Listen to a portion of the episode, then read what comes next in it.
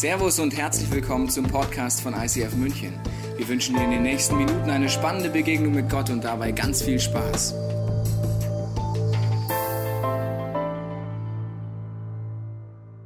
Das Wort Gottes ist lebendig und voller Kraft.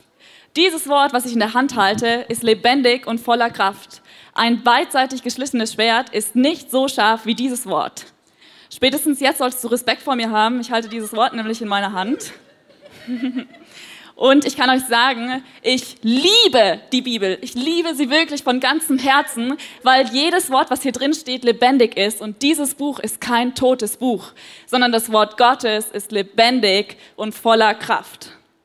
Ich war vor ein paar Wochen in Heidelberg, da habe ich meinen Bachelor in Physik gemacht. Und wenn ich in Heidelberg bin, dann gehe ich zuerst ins Café Botanik. Das ist ein Uni-Café und da gibt es die beste Currywurst und Pommes. Und wer mich noch aus Heidelberg kennt, weiß, dass ich ungefähr in meinem Studium jeden Tag Currywurst und Pommes gegessen habe. Dass man mir das nicht ansieht, ist reine Gnade. Ich komme aber also aus diesem Café Botanik und bin auf dem Weg in die Stadt. Und ich habe den Unicampus fast verlassen, aber nur fast. Und ich bekomme diesen Gedanken, Mirjam, geh einen ehemaligen Physikprofessor von dir besuchen. Und ich beschreibe euch mal, was ich jetzt während der nächsten zwei Schritte gedacht habe. Ich mache den ersten Schritt und denke so, really? Jesus, was ist das schon wieder für eine verrückte Idee? Ich meine, dieser Physikprofessor, der hat mich seit einem Jahr nicht mehr gesehen, der kennt mich wahrscheinlich nicht, der hat auch was Besseres zu tun, als mit irgendeinem so Mädel zu reden. Ähm, wahrscheinlich ist er gar nicht da, weil er hält gerade irgendeine Vorlesung. Und ich mache den zweiten Schritt und ich erinnere mich daran, dass ich eine Hoffnung trage, die jeder, aber auch wirklich jeder mal gehört haben sollte. Und dass Gott mich ausgerüstet hat, diese Hoffnung anderen Menschen weiterzugeben. Und ich erinnere mich daran, dass Gott mich befähigt hat und dass ich das nicht aus eigener Kraft tun muss. Also denke ich mir, okay, entweder es wird kurz peinlich, das war meine Idee und dann sage ich Hallo und gehe wieder. Oder es war Gottes Idee und ich kann den Professor ermutigen und was richtig Gutes mit Jesus erleben. Ich mache den zweiten Schritt zu Ende und drehe mich um und spaziere zu meinem Physikprofessor. Als ich dann an seine Tür geklopft habe, hat er mich tatsächlich wiedererkannt. Ich weiß auch nicht, wie ich mir diesen Ruf verschafft habe. Aber er hat sich auf jeden Fall gefreut, mich zu sehen und hat mir drei Orangen angeboten. So, jetzt kam der Zeitpunkt, an dem ich wirklich nervös wurde, weil ich weiß nicht, vielleicht kennt ihr es, aber Orangenschälen, das ist einfach eine Riesensauerei, ja. Es klebt und es spritzt. Und ich dachte mir, Jesus, jetzt bin ich hier bei diesem Professor und darf ihm nicht nur was erzählen, sondern ich muss parallel auch noch Orangen schälen. Aber okay, auch das kriegen wir noch hin. Der Professor hat mir meinen Schock wahrscheinlich so angesehen, dass er mir angeboten hat, die Orangen für mich zu schälen. da war ich erstmal erleichtert. Ähm, auf jeden Fall hatten wir so eine Stunde lang Zeit, uns zu unterhalten. Und ich habe dem Professor erzählt, was ich in München mache, wie mein Studium jetzt ist und dass ich in eine Gemeinde gehe, die ziemlich anders ist, als man sich Kirche so vorstellt. Und es war so, als hätte der Professor auf jemanden gewartet, der mit ihm über Gott redet. Er hat am Anfang ist er mit in dieses Gespräch reingegangen mit der Einstellung, dass ein Leben ohne Gott die Antworten auf all seine Fragen ist. Und ich wusste auch, dass ich ihn mit rationalen Argumenten nicht vom Gegenteil überzeugen kann. Physikprofessoren sind in der Regel sehr gut Fragen, äh, darin Fragen zu stellen, die ich selber noch nicht beantworten kann. Aber was ich weiß, ist, dass das Wort Gottes lebendig ist und voller Kraft. Und in den nächsten Minuten und ja, habe ich einfach den Heiligen Geist gefragt, was möchtest du diesem Physikprofessor sagen? Und er hat mich an Bibelverse erinnert, die tief in meinem Herzen drin sind, die ich über, die, über das Leben von dem Professor aussprechen konnte. Wir haben darüber geredet, was ist eigentlich Freiheit? Jesus sagt, nur wer den Sohn kennt, der ist wirklich frei. Ich habe ihm erzählt, dass es einen Gott gibt, der ihn geschaffen hat mit einem bestimmten Grund. Dass es einen Gott gibt, der ihn so sehr liebt, dass er sogar seinen einzigen Sohn ans Kreuz genagelt hat, damit er ewiges Leben haben kann. Und ich habe ihm Zeugnisse erzählt davon, wie ich Jesus in meinem Alltag erlebe. Und nach diesem Gespräch, nach diesen äh, Minuten, habe ich gemerkt, wie das Herz von dem Professor weich geworden ist. Und der Bibelvers, den ich euch vorher vorgelesen habe, der geht noch weiter. Da heißt es, das Wort ist lebendig und voller Kraft. Ein beidseitig geschliffenes Schwert ist nicht so kräftig wie dieses Wort, das Seele und Geist und Mark und Bein durchdringt und sich als Richter unserer geheimsten Wünsche und Gedanken erweist. Und dieses Wort hat in das Herz von dem Professor getroffen. Und ich habe gemerkt, wie er sich danach gesehnt hat, ehrliche Antworten auf die Frage zu finden, wer ist eigentlich Gott und wer bin ich? Und am Ende des Gesprächs hat der Professor gesagt, Miriam, ich sehe, dass es in deinem Leben Dinge gibt, die man ohne Gott nicht erklären kann. Ich sehe, dass dein Leben von Gott geleitet ist und dass du eine weise Frau bist. Und es lag nicht daran, dass ich überqualifiziert bin, um mit Physikprofessoren über Gott zu reden, sondern es lag einfach darin, dass Gottes Wort wirklich lebendig ist und voller Kraft. Und ich bin in dieses Gespräch reingegangen, weil ich genau weiß, wer Gott ist und wer ich bin. Jedes Mal, wenn ich die Bibel lese und sein Wort lese, dann stehen da Wahrheiten darüber drin, welchen Wert ich habe und mit welchem Gott ich eigentlich befreundet bin. Jesus sagt, wenn ihr in meinem Wort bleibt, seid ihr wahrhaftig mein Jünger. Und ihr werdet die Wahrheit erkennen und die Wahrheit wird euch frei machen. Und wenn ich in seinem Wort bin, dann erkenne ich, dass Gott der Schöpfer des Universums ist, für den alles möglich ist. Und die Bibel sagt über mich, dass ich eine Königin und eine Priesterin bin, die dazu befähigt ist, seine Taten zu verkünden. Ich bin Gottes Kind. Und wo ich hingehe, da kann ich Hoffnung hintragen, weil er mich befähigt und weil der Heilige Geist in mir lebt. Die Bibel sagt sogar, dass der Geist, der Jesus von den Toten auferweckt hat, in mir lebt. Wie abgefahren ist das denn? Und jedes Mal, wenn ich die Bibel lese, dann, dann werden diese Wahrheiten tief in mein Herz reingeschrieben und ich weiß, wer ich bin und wer Gott ist. Und ich darf immer und immer wieder erleben, dass die Bibel lebendig ist und voller Kraft.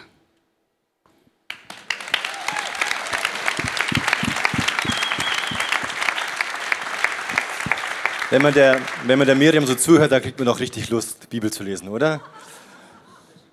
Ich weiß nicht, wie es mit dir ist, aber vielleicht denkst du dir, aber ja, die, die, Bibel, das ist so ein dickes Teil. Was, wie gehe ich denn da eigentlich ran? Ja? Das ist hier ist mein Baby, ja, äh, meine Sonders Super Spezialedition.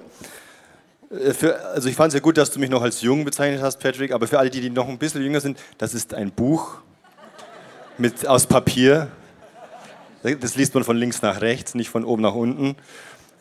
Äh, nur so nebenbei. Und ich meine, das sieht auch nicht aus wie ein Schwert, sondern eher wie ein Backstein, aber ähm, ist trotzdem mächtig und tut weh.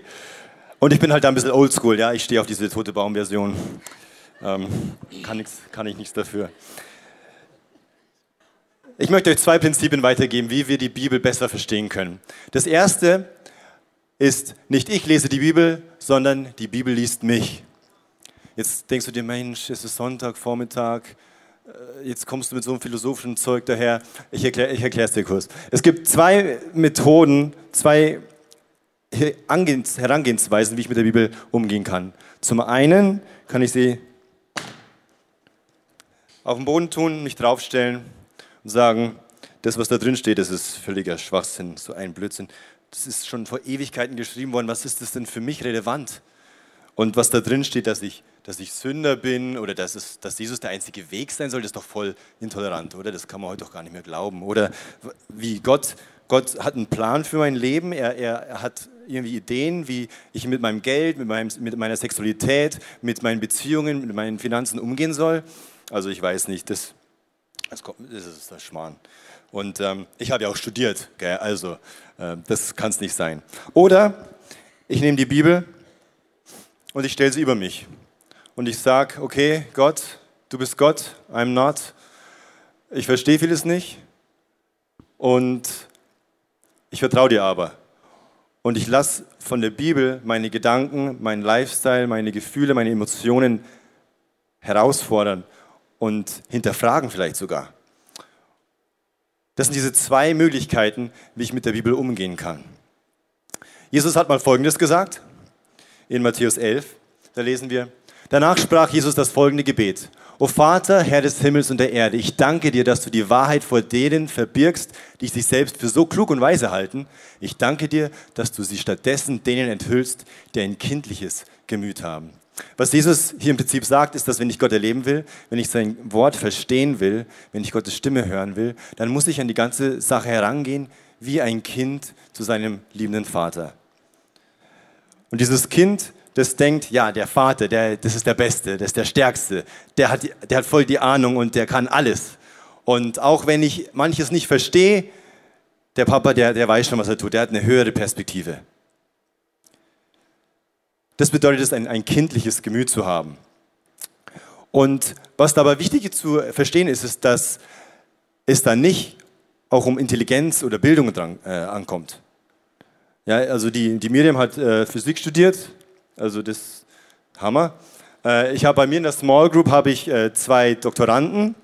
Also schlau sein und, und Christ sein, das ist kein Widerspruch. Was Jesus sagt, ist schlau sein und sich für weise und klug halten, dann brauche ich mich nicht wundern, wenn ich in der Bibel nichts für mich rausfiltern kann. Also das erste Prinzip, was ich euch mitgebracht habe, ist, nicht ich lese die Bibel, sondern die Bibel liest mich. Und das zweite ist Beziehung vor Regeln. Vielleicht denkst du dir manchmal so, ja, äh, ich muss die Bibel lesen, als guter Christ macht man das ja so, gell? und äh, ich muss mich äh, ranhalten und jeden Tag mindestens eine halbe Stunde, sonst irgendwie falle ich aus Gottes Liebe raus. Und du, du, du knechtest dich da und du kennst die Momente, wo du weißt, ja, Mist, jetzt habe ich schon wieder nicht mit, mit dem Bibellesen geschafft. Aber hören wir mal nochmal, was Jesus sagt. Er sagt in Johannes 15, das ist mein Gebot, dass ihr einander liebt, so wie ich euch geliebt habe. Und hier ist, schau genau hin, das ist, macht einen riesen Unterschied. Hier ist die Reihenfolge entscheidend. Gott hat durch Jesus mich zuerst geliebt und dann liebe ich. Jesus hat zuerst sein Leben für mich gegeben. Hier steht es im weiteren Vers, es gibt keine größere Liebe, als wenn einer sein Leben für seine Freunde hingibt. Ihr seid meine Freunde, wenn ihr tut, was ich euch sage, was ich euch auftrage.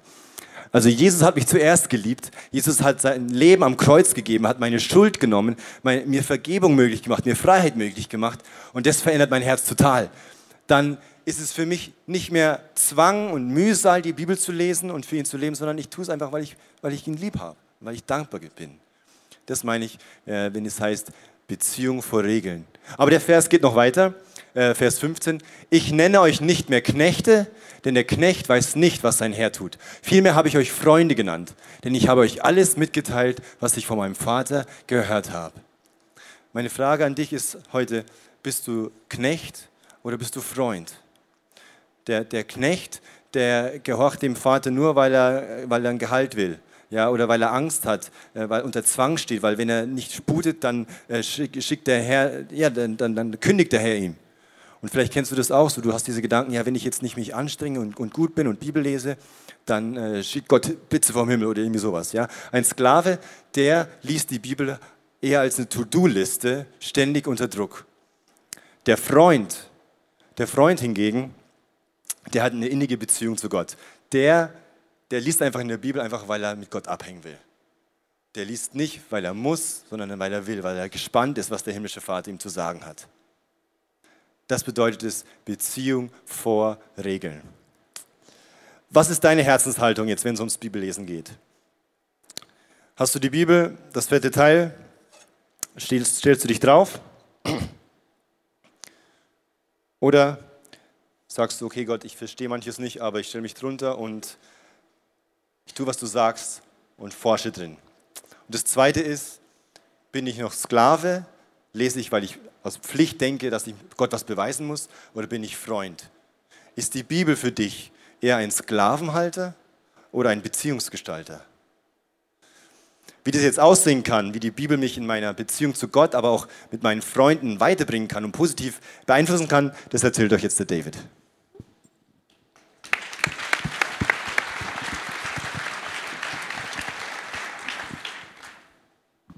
Ich glaube, dass Gott jedem Einzelnen von uns die Sehnsucht ins Herz gelegt hat, ihn zu kennen. Ich glaube, wir sind alle mit, dem, mit diesem Verlangen geboren, zu wissen, woher wir kommen, was wir hier überhaupt machen und wohin wir auch gehen werden. Und vielleicht waren es auch solche Fragen, die dein Professor sich gestellt hat, Miriam. Das Problem ist nur, dass wir Menschen oft nicht wissen, wie, wie wir diese Sehnsucht definieren können oder wie wir sie füllen können. Und wir versuchen es mit weltlichen Dingen. Wir sagen, hey, vielleicht füllt uns der Alkohol auf oder die Drogen die Beziehungen, das Geld. Ähm, und ja, es wird uns auffüllen, aber nur temporär. Denn das Einzige, was uns wirklich langfristig Erfüllung geben kann, ist Gott selber. Und Gott sei Dank lässt uns Gott nicht in dieser Sehnsucht ohne was zu tun, sondern er greift ein und offenbart sich uns durch Predigten, durch Menschen, ähm, durch Worship, durch die Musik. Selbst die Himmel rühmen seine Herrlichkeit. So heißt es in der Bibel. Die Natur zeigt uns, wer Gott ist, wie er ist. Und ich bin so dankbar dafür, dass, dass Gott uns nicht in dieser Sehnsucht lässt, sondern uns zeigt, wer er ist. Und ich habe das auch selber erlebt. Ähm, ich habe meine besten Freunde sind eigentlich Fußballer und deswegen leben wir auf verschiedenen Städten dieser Welt. Ähm, und wir versuchen trotzdem Gemeinschaft zu haben und zwar ganz modern über FaceTime. Sieht dann so aus, wir, wir platzen alle vor Freude. Jedenfalls haben wir uns vorgenommen, die Bibel zu lesen, Kapitel für Kapitel und einander in der nächsten Woche dann vorzutragen. Betonung liegt aber auf Versuchen, denn meistens enden wir bei irgendwelchen alltäglichen Dingen oder eben auch bei, bei Bibelstellen, die wir nicht ganz verstehen, über die wir so lange reden können oder, oder Fragen, die wir uns stellen, wenn wir die Bibel lesen oder auch Antworten, wenn wir wissen, okay, hey, Gott meint das durch die Bibel. Und äh, wir sind so fasziniert, dass wir so lange darüber sprechen können. Und ich liebe die Jungs erstens und ich liebe auch diese Diskussionen, ähm, auch über kontroverse Verse, weil sie mir einerseits zeigen, wie deep Gottes Wort sein kann dass wir uns stundenlang darüber unterhalten könnten, aber auch wie unterschiedlich Gott zu jedem Einzelnen von uns sprechen kann. Aber genau die gleichen Verse sind es auch, die uns eine, eine Lüge einreden können, nämlich, ich weiß nicht genug, um die Bibel zu lesen. Ich, ich check's eh nicht, das lasse ich lieber Frauke machen, Tobi machen, denn die haben es studiert oder die haben die Bibel schon ewig gelesen. Das Problem ist, in der Bibel stehen Adressaten drin und da nicht nur ihr beiden, tut mir leid, sondern jeder einzelne von uns. Da steht, da steht dein und mein Name drin. Und wenn wir anfangen zu glauben, andere Menschen könnten die Bibel für uns interpretieren, dann verpassen wir einfach so viel. Und an der Stelle würde ich auch gerne sagen, wie es bei mir war. Ich bin nicht christlich aufgewachsen und hatte auch wirklich nie einen Bezug zu Gott, nie ein Wissen über Gott. Ähm, bis auf einmal mein Bruder, er sitzt da vorne und die ganzen Jungs von gerade eben Jesus kennengelernt haben. Ziemlich zur gleichen Zeit und die Geschichte durften wir erzählen bei der Dankesparty und die war im Juli, wenn ihr wollt, könnt ihr sie gern nochmal anhören. War echt lustig. Ähm, jedenfalls, ich las die Bibel und wusste nicht genau, was ich da lese. Und so habe ich sie auch gelesen. Alle Verse, die ich nicht gecheckt habe, habe ich übersprungen. Und auch die Verse, die ich nicht hören wollte. An dem Punkt nochmal, wieso lesen wir die Bibel so, als wollten wir manche Verse nicht lesen? Dahinter steckt auch eine Lüge, die uns einredet, hey, Gottes Wort engt mich ein oder ähm, Gottes Wort meint es nicht gut mit mir, obwohl er ja sagt, mein Wort macht euch frei. Aber nur kurz dazu. Jedenfalls habe ich die Bibel trotzdem so gelesen, ähm, bis ich zum Johannesevangelium angekommen bin. Und das startet ja bekanntlich mit Johannes 1, Vers 1. Am Anfang war das Wort und das Wort war bei Gott und das Wort war Gott selbst. Die meisten von euch verstehen diesen Vers wahrscheinlich sofort. Bei mir war es so, ich, es hat gehapert. Bei, am Anfang war das Wort. Ich wusste nicht, wer ist das Wort. Also habe ich die Bibel weitergelesen und wollte den Vers einfach vergessen, aber ich hatte diesen diesen Gedanken, bleib da dran, vielleicht steckt da mehr dahinter. Und das habe ich getan und ich habe mit den Jungs geredet, ich habe ähm, auch im Internet einfach recherchiert, was das bedeuten könnte ähm, und relativ schnell herausgefunden, das Wort steht für Jesus. In dieser Erkenntnis habe ich den, den Vers auch anders gelesen, nämlich am Anfang war Jesus und Jesus war bei Gott und Jesus war Gott selbst. Okay, Jesus war Gott das habe ich verstanden und in dieser Erkenntnis der Gottheit Jesu habe ich Gottes Liebe ganz neu erlebt. Weil es war nicht irgendjemand, nicht nur Jesus, der auf die Welt kam und alles tat. Es war Gott selber. Er hat sich entschieden, vom Himmel auf die Erde zu kommen, um für dich und mich zu sterben, aufzuerstehen, damit wir eine Beziehung zu ihm haben können. Heute geht es nicht primär um die Trinität oder um, um den Vers, heute geht es um eine Sache. Wenn, wenn Gott durch einen Vers mein Leben so verändern kann, was will er durch das ganze Buch mit euch machen, mit eurem Leben? Und um ganz ehrlich zu sein, ich habe selber die Bibel jetzt die letzten Monate eher weniger gelesen. Und um noch ehrlicher zu sein, ich wusste, es, ich wusste nicht, ob es richtig ist, hier mich hinzustellen und über die Bibel zu, zu reden, während ich gar keinen Bezug gerade dazu habe. Gott sei Dank habe ich auch eine Small Group, vor der ich offen werden konnte. Sie sitzt da hinten, ein Teil davon zumindest. Und sie hat für mich gebetet und mich auch ermutigt, die Bibel neu aufzuschlagen. Und das habe ich getan.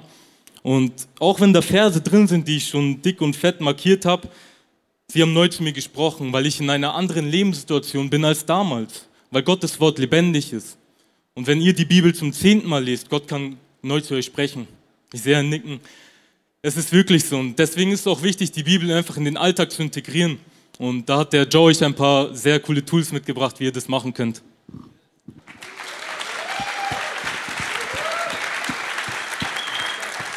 Danke dir, David. Ey, ich finde deine Story und auch die von Mirjam so krass wahnsinnig motivierend. Und auch was äh, John Michael mit seinen Prinzipien äh, uns gezeigt hat, da ist einfach so eine Schönheit drin. Ja, da bin ich total motiviert, einfach die Bibel aufzuschlagen. Und ich wette, ihr sitzt auch schon wie auf Kohlen. Ihr könnt es nicht erwarten, da rauszugehen und endlich dieses Buch aufzuschlagen. Oder? Yes! Gut, manche sitzen da und sagen, ah, ich bin schon lange mit Jesus unterwegs und äh, was die erleben, ja, das ist alter Schinken, ja, jeden zweiten Tag passiert mir sowas. Ja, dann hört trotzdem hier zu, ja, weil, weil egal, ob du jetzt neu an die Bibel rangehst oder schon länger damit unterwegs bist, du wirst sehr schnell merken, es ist ein krasser Kampf. Ja, es ist ein krasser Kampf gegen den Terminkalender, gegen Alltagsstress, äh, gegen Demotivation. So geht's mir jedenfalls. Und vor einiger Zeit habe ich mich mal gefragt, okay, wie schaffe ich es, äh, Bibellesen wirklich so richtig tief in meinem Alltag zu verankern? Und ich bin auf zwei Prinzipien gestoßen. Das erste Prinzip ist das Prinzip der kleinen Schritte, ja, unsere Next Step Kultur. Ähm, also wenn ich so ein Ziel habe, zum Beispiel, ja, ich möchte unbedingt auf dreiviertel Stunde Bibellesen kommen, ja, dann, dann mache ich nicht so einen Spagat, ja, also das ist meine Form des Spagats. es, es, tut weh. Ja. das ist vielleicht noch ein gutes Bild dafür, denn es tut weh. Ja. Wenn man von jetzt auf gleich irgendwie versuchen will, 45 Minuten Bibel zu lesen, es tut weh. Das schafft man nicht.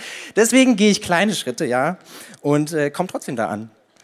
Und ähm, genau, ich war nämlich an diesem Punkt, ich habe äh, mir überlegt, okay, wie kann ich meinen Tagesablauf gestalten, dass der Bibellesen reinpasst. Und dann habe ich gesehen, puh, langer Arbeitsweg, muss ich ja sehr früh aufstehen. Und dann noch mal eine halbe Stunde früher aufstehen und Bibel zu lesen, boah, das ist hart. Aber dann hatte ich eine Idee. Und zwar habe ich vor einiger Zeit mal gelesen, dass es äh, einen längeren Zeitraum dauert, bis, bis du eine Gewohnheit eintrainiert hast. Also ob es jetzt sechs Wochen sind oder 80 Tage, da gibt es verschiedene Meinungen. Punkt ist, mich hat es auf den Gedanken gebracht, okay, ich schaffe jetzt vielleicht nicht von jetzt auf gleich 30 Minuten, aber fünf Minuten, das schaffe ich. Und damit habe ich angefangen. Ich habe angefangen, einfach den Wecker mal fünf Minuten früher zu stellen als normal. Und dann nach dem Frühstück habe ich Bibel gelesen. Und das habe ich so lange gemacht, bis es für mich normal war, bis ich es nicht mehr gemerkt habe. Und dann habe ich gemerkt, okay, jetzt geht es weiter, wieder fünf Minuten früher. Dann habe ich den Wecker wieder fünf Minuten früher äh, gestellt und war dann bei zehn Minuten. Und auch das habe ich wieder so lange gemacht, bis es normal war. Ja, das ist Schritt für Schritt. Ja, äh, fang nicht an mit direkt von jetzt auf gleich eine halbe Stunde, sondern fang mit fünf Minuten an. Ja, Tobi hat uns letzte Woche in der Predigt gezeigt, wie du zum Beispiel mit der Soap-Methode schon mit fünf Minuten einfach eine super Zeit mit Gott haben kannst. Und wenn du dann irgendwann merkst, ja, ich bin bereit für den nächsten Schritt, dann geh ihn. Das zweite Prinzip ist das Prinzip der Rituale. Rituale sind äh, Abläufe, die du einfach immer wieder wiederholst und die sind extrem nützlich, wenn es darum geht, Bibellesen wirklich strategisch in deinem Alltag zu verankern und zur Ruhe zu kommen. Ja, ich überlege mir quasi vorher, wie lese ich Bibel und wie kann ich schon möglichst viele Störfaktoren vorher eliminieren. Ja, und da, da spielen verschiedene äh, Punkte mit rein. Stichpunkt Zeit. Ja, irgendwie schaffen wir es immer, äh, Zeit zu finden für Dinge, die uns wichtig sind. Ja, schon mal aufgefallen? Also abends eine Stunde, eine, eine Folge Netflix, ja, geht immer. Oder Mittwochabend äh, Champions League, FC Bayern. Manche lassen da die Small Group ausfallen, ja, ich nicht, aber man kann auch in der Small Group äh, Fußball gucken, ne? kleiner Tipp. der Punkt ist, Zeit zu haben ist eine Entscheidung. Ja, und jetzt ist die zentrale Frage, zu welcher Zeit kannst du dich am besten auf Gott fokussieren? Ja, ist es zum Beispiel die erste halbe Stunde am Tag oder ist es eine Kaffeepause? Ist es ein Abend in der Woche als festes Date mit Jesus? Ja, kannst du einfach mal ausprobieren. Ich habe zum Beispiel für mich herausgefunden, dass ich am besten morgens die Bibel lese. Ja, ich bin auch Musiker und äh, als Musiker stimme ich mein Instrument ja auch vor dem Konzert. Mhm, ja, ja. Ganz schön tief jetzt. Ja, aber, aber falls, wenn du total der Morgenmuffel bist, ja, dann, dann bringt es dir und Gott bringt es auch überhaupt nichts, wenn du da noch nicht aufnahmefähig bist. Das, vielleicht ist es dann auch eher eine Viertelstunde vorm Schlafengehen. Ja, musst du einfach mal für dich ausprobieren. Stichpunkt Ort. Ja, wo, an welchem Ort kannst du oder möchtest du Gott am liebsten begegnen? Bist du zum Beispiel ein Typ, der gerne in die Natur geht mit einer Hörbibel oder bist du gern am Schreibtisch mit einer Tasse Kaffee oder in deinem Lieblingssessel? Das Setting ist matchentscheidend. Und ich nehme euch mal mit in mein Ritual. Ähm, ich lese morgens die Bibel. Das heißt, ich gehe nach dem Frühstück in mein Zimmer, ja, mache die Tür zu und gehe für mich in den Nicht-Stören-Modus. Ja, nicht nur Handy. Ja, wir wissen, wenn Instagram aufpoppt, ist das schon eine große Versuchung. Deswegen nicht Störmodus, aber auch geistlich gesehen. Ja, ich lasse alle Störfaktoren draußen. Ja, alles, was mich stören könnte, alle Gedanken, meine Mitbewohner. Nein, die sind nicht Störfaktoren, aber ihr wisst, was ich meine. Ähm, und und gehe zu meinem Schreibtisch. Ich bete und dann schlage ich die Bibel auf. Ja, und äh, ich bin auch so ein Typ wie John Michael, so Oldschool. Ähm, die, die, wie hast du gesagt, tote Baum-Version. Ja, es hat auch gute, viele Vorteile. Ja, also ich meine, der Arbeitsspeicher, Wahnsinn. Ja, ist keine Ladezeit. Ja, wenn ich hier aufschlage, ist es da. Wenn ich aufschlage, ist es da, ist es auch da. Es gibt keine Updates. Ja, und äh, das Geile ist, der Akku, der, der, der hält ewig. Ja, ein Freund von mir, der hat es ein Jahr lang offen äh, rumliegen lassen und ist dann zurückgekommen, war wieder da. Ja? Und, und, dann, und, dann, und dann fragt man sich, wofür ist noch dieses Kabel da? Ja, das ist. also. Anyway, mein Ritual. Ja, ich, ich ähm, schlage die Bibel auf und dann habe ich mir noch einen Trick von der, ich glaube, von der Frauke abgeguckt. Und zwar habe ich einen Post-it-Block. Ja, äh, den lege ich mir lebend dran und wenn irgendwelche Erinnerungen oder To-Dos oder irgendwelche Gedanken aufploppen, kann ich sie niederschreiben und zur Seite lassen und kann mich voll auf Gottes Wort fokussieren. Und jetzt ist die Frage, welches Ritual kann dir helfen, deinen Fokus auf Gott zu richten? Rituale funktionieren auch immer für einen bestimmten Lebensabschnitt. Ja, wenn sich deine Lebensumstände ändern, dann ändern sich auch deine Rituale, ist ganz klar. Aber ich hoffe, du kannst dir jetzt was konkret mitnehmen, was du vielleicht heute schon oder morgen angehen möchtest, ausprobieren möchtest. Und jetzt lass dich ruhig nochmal inspirieren von ein paar Leuten aus dieser Church, die dir erzählen, wie sie Bibellesen im Alltag haben. Ich lese jeden Tag die Bibel und das mache ich über einen Bibelserver. Und da lese ich jeden Tag die Losungen. Ich lese äh, Bibel in meiner Smoke Group und da suchen wir uns einfach gemeinsam Themen aus, die uns interessieren und dann sucht, äh, suchen wir einfach entweder zusammen oder der Leiter oder eine freiwillige Person dazu die Bibelstellen raus und dann besprechen wir die einfach in der Gruppe und es ist einfach mega spannend, so die Bibel zu erforschen und man kriegt so viele Perspektiven durch die anderen Leute. Ähm, ich lese die Bibel gerade mit der YouVersion Bible App mit einem Freund zusammen und wir lesen Matthäus und wir tauschen uns entweder über die App direkt aus oder wir nutzen WhatsApp, indem wir Verse uns zuschicken, die uns gerade inspiriert oder was uns gerade daran bewegt. Weißt du, wer du bist? Weißt du, wer Gott ist? Sehnst du dich danach, in jedem Bereich in deinem Leben frei zu sein? Jesus sagt, wenn ihr in meinem Wort bleibt, dann seid ihr wahrhaftig meine Jünger und ihr werdet die Wahrheit erkennen und die Wahrheit wird euch frei machen. Wir haben gerade so viele gute Tipps bekommen, wie wir praktisch in unserem Alltag Bibel lesen können.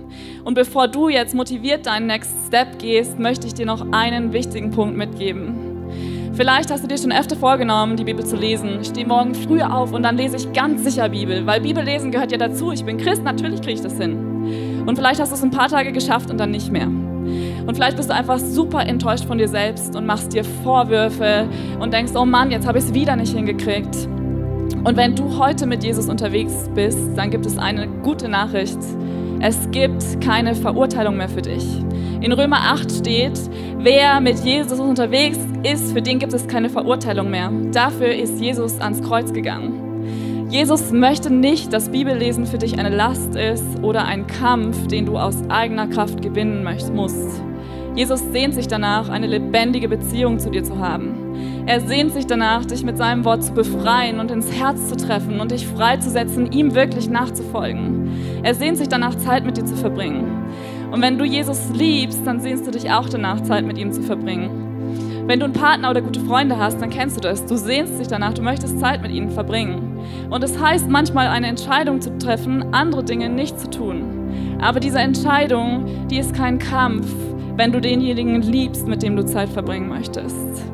Und es gibt einen Vers in der Bibel, in Johannes 14, da sagt Jesus, wenn ihr mich liebt, dann haltet meine Gebote. Wenn ihr mich liebt, dann haltet meine Gebote. Und es stimmt. Wenn du Jesus liebst, dann möchtest du seine Gebote halten und du möchtest sie kennen. Du möchtest wissen, wer ist eigentlich dieser Jesus und, und was, was ist, was heißt es wirklich frei zu sein. Und das Coole ist, du kannst Jesus gar nicht aus eigener Kraft lieben. Du kannst Jesus nur lieben, weil er dich zuerst geliebt hat. Und wenn wir unsere Hoffnung auf diese Gnade setzen, dass es keine Verurteilung mehr für uns gibt und dass wir Jesus lieben können, weil er uns zuerst geliebt hat, dann ist Bibellesen kein Kampf, den du aus eigener Kraft gewinnen musst, sondern dann ist es die Entscheidung dafür, Zeit mit jemandem zu verbringen, den du am meisten liebst. Und wenn du Lust hast, diesen Jesus und diese Leidenschaft und diese Liebe neu kennenzulernen, dann lade ich dich damit jetzt auf, mit uns aufzustehen und zu beten. Wir beten dafür, dass, dass du wieder erkennst, wie sehr Jesus dich eigentlich liebt. Jesus, ich danke dir dafür, dass du selbst das Wort bist und dass du Mensch geworden bist. Ich danke dir dafür, dass du uns zugesagt hast, dass kein Wort, was aus deinem Mund kommt, leer zurückkommt. Du hast gesagt, wie der Regen und wie der Schnee vom Himmel fällt, so ist mein Wort. Es soll nicht wieder zurückkommen, bevor es die Erde befeuchtet hat und fruchtbar macht und sie zum Grünen bringt, sondern es soll nicht leer zu mir zurückkommen, sondern das tun, was mir gefällt und das ausrichten, wozu ich es sende. Und ich spreche dir das jetzt zu, dass du frei bist von jeglicher Last. Du musst überhaupt nichts leisten, um Gott zu gefallen. Du musst auch nicht Bibel lesen. Es gibt keine Verurteilung mehr für dich, wenn du heute mit Jesus unterwegs bist. Und ich spreche dir das vor, dass kein einziges Wort, was Gott dir sagt, jemals leer zurückkommt. Gott sendet sein Wort, damit es dich fruchtbar macht und freisetzt. Jesus, und ich danke dir, dass du jeden Einzelnen, der gerade ein offenes Herz hat und der sich nach mehr von dir sehnt, dass du ihn jetzt überflutest mit einer Liebe, die derjenige noch nicht erlebt hat. Dass du uns überflutest mit einer Leidenschaft, dass wir gar nicht mehr anders können, als dein Wort zu lieben, zu lesen und zu leben. Ich danke dir, dass du für uns ans Kreuz gegangen bist, damit wir wirklich frei sind und dass dein größter Herzenswunsch ist, dass wir in dieser Freiheit leben. Und Jesus, ich möchte auch beten, dass wir, die wir die Bibel lesen, den Mut kriegen, dass wir dein Wort nach außen tragen können, dass wir ein Licht sein können in dieser Welt, dass wir dein Wort lebendig machen durch uns. Denn die meisten Menschen da draußen lesen nicht die Bibel, aber sie lesen uns. Amen. Wir hoffen, dass dir diese Predigt weitergeholfen hat. Wenn du Fragen hast, kannst du gerne an info at icf-moenchen.de mailen und weitere Informationen findest du auf unserer Homepage unter www.icf-moenchen.de.